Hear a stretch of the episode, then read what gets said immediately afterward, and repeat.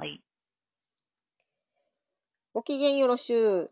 寄り道していこう。この番組は、意図せずお笑いに走ってしまう占い師の三子が、そこら辺の目についたことを気の向くままにお話しいたします。本日は、コーチュンカウンセラーの風花先生をお迎えしております。風花先生、よろしくお願いします。よろしくお願いします。はーい。先週に引き続きです。風花先生は、西洋先生術やタロットを使っての占いをされていて、アロマセラピストでもいらっしゃいます。私、三子とは、旅する石や豊中のネパールバネ亭さんを介して知り合いまして、イベントを一緒に作ったり、仲良くしていただいております。早速ですが、風花さん。5月23日、明日ですね。双子座新月ということで、そのお話をしてくださるのを楽しみにしてました。ありがとうございます。はいよろしくお願いします。ええはい。えーと、風花です。よろしくお願いします。えっと、ね。まあ、明日なんですけど、うん時間的にはもう6時間ほどうんですかね。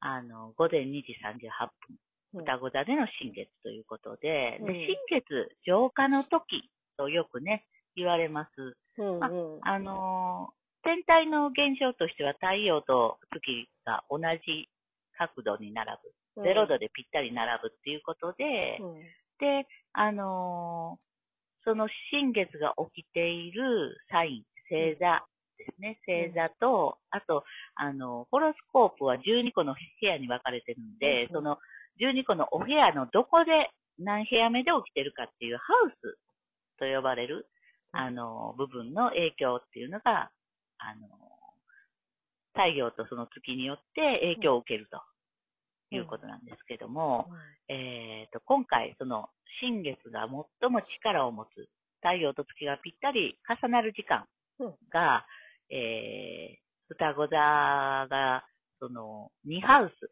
2つ目のハウスになるんですね。で、先生術で太陽と月っていうのはライツってわざわざ分けて呼ぶぐらい、とても大事な、重要な天体なんですよ。うんうんうん。で、太陽は自分の今世、今の人生の方向を表してて、うん。で、月は自分の感情、思ってることうん。を表しているので、うん。それがぴったり重なる新月っていうのは、うん心身が一致するといううん。時期に当たるんですね。うん。で、あのーまあ、心って普通ね、人様からはなかなか見えないものだったりするじゃないですか。そうですね。自分しか知らないこと。うんで、あの、これを、あのまあ、影と呼ぶとすると、うん体は、もうみんな、例えば、ああの、三子ちゃんなら三子ちゃんって認識してますよね、みんなね。あこの人は三子ちゃん。うんはい。で、あの、それを、あの、心とは違って見えてるものとして、うん。陽。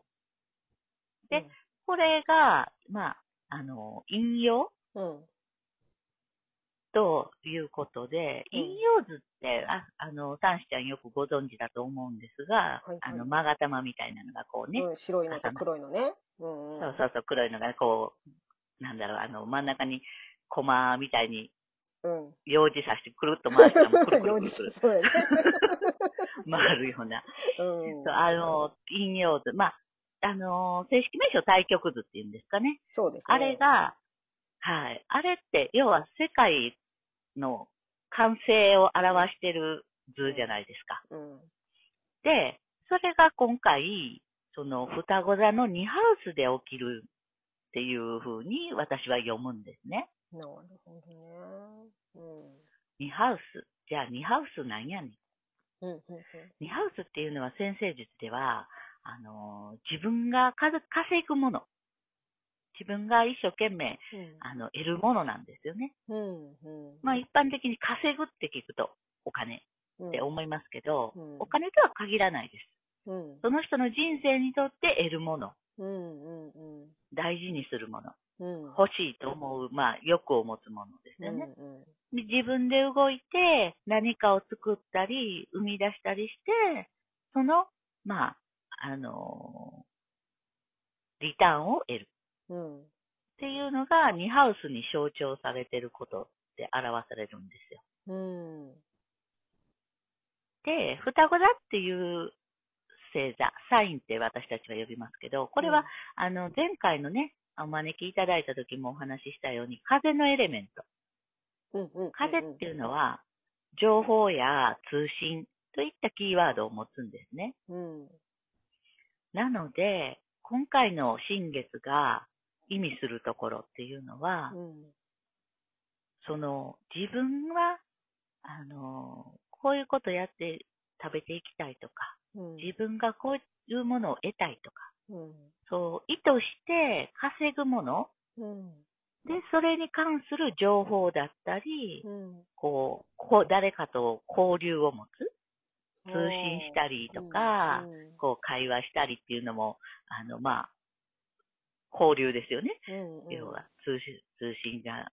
で、その通信っていうのも、今や直接会って話すだけじゃなくて、うん電話とか、うん。ネットとか、うん。で、いろいろツールがあるわけですよね。うん。そういったものを使って、で、自分がね、何を欲しているのか、うん。心と体を自分で振り返ってみてうん、浄化の時期ですから、うんうん。こう、一番クリアな自分の希望だったり、うん。一番クリアな、いい、軽い状態の自分の体だったりってものを振り返りながら、うん自分が今後何を得ていくかを見つけるための新月うんじゃないのかな、というふうに私は考えてます。うーんなんか、いいね。うんうん。リセットする感じ。いいですか？うんうん。ま、あのー浄化の時なんでね、多分、う今夜ぐらいピークで、うん。いろいろこう、わーっと、あの、感情的なもんとか、あと体調悪い人とかもいると思うんですよね。私今日眠かった。あ、はい。眠いっていうのは、もう体と心両方の浄化ですよね。なんかね、すごい眠くてね、午前中なんか半分ぐらい寝てた。もう、あの、まさに影響を受けてるのかなっていう、うん ふうに思うんですけどそうなのよね。いつも、いつも毎月何かしらこう、毎月というか新月の時とかは影響ちょっと受けやすいかな。うん。それはやっぱり日頃から、三子ちゃんがちゃんとこう、自分の心身ケアをしてるから、うん。この、まあそういう自然の流れをね、ちゃんと体が受け取って、うん今は出す時とか、うんうん。今は休む時とかっていうことで体が自然とそうなるああ、あいうふうにな、ね。うんうん流れてるのかなと思うんですよね。うん。で、うんうん、あの、他に、あの、ホロスコープ上の天体を見るとね、今ってすごくたたくさん、4つの天体が逆行してるんですよ。あね、逆光っていうのもよく聞きますよね。うん。うん。あの、まっすぐ進むだけじゃなくてね、うん、あの、蛇行じゃないけど、こう、行ったり来たりするんですよね。うんうんうん行きつ戻りつ。うん。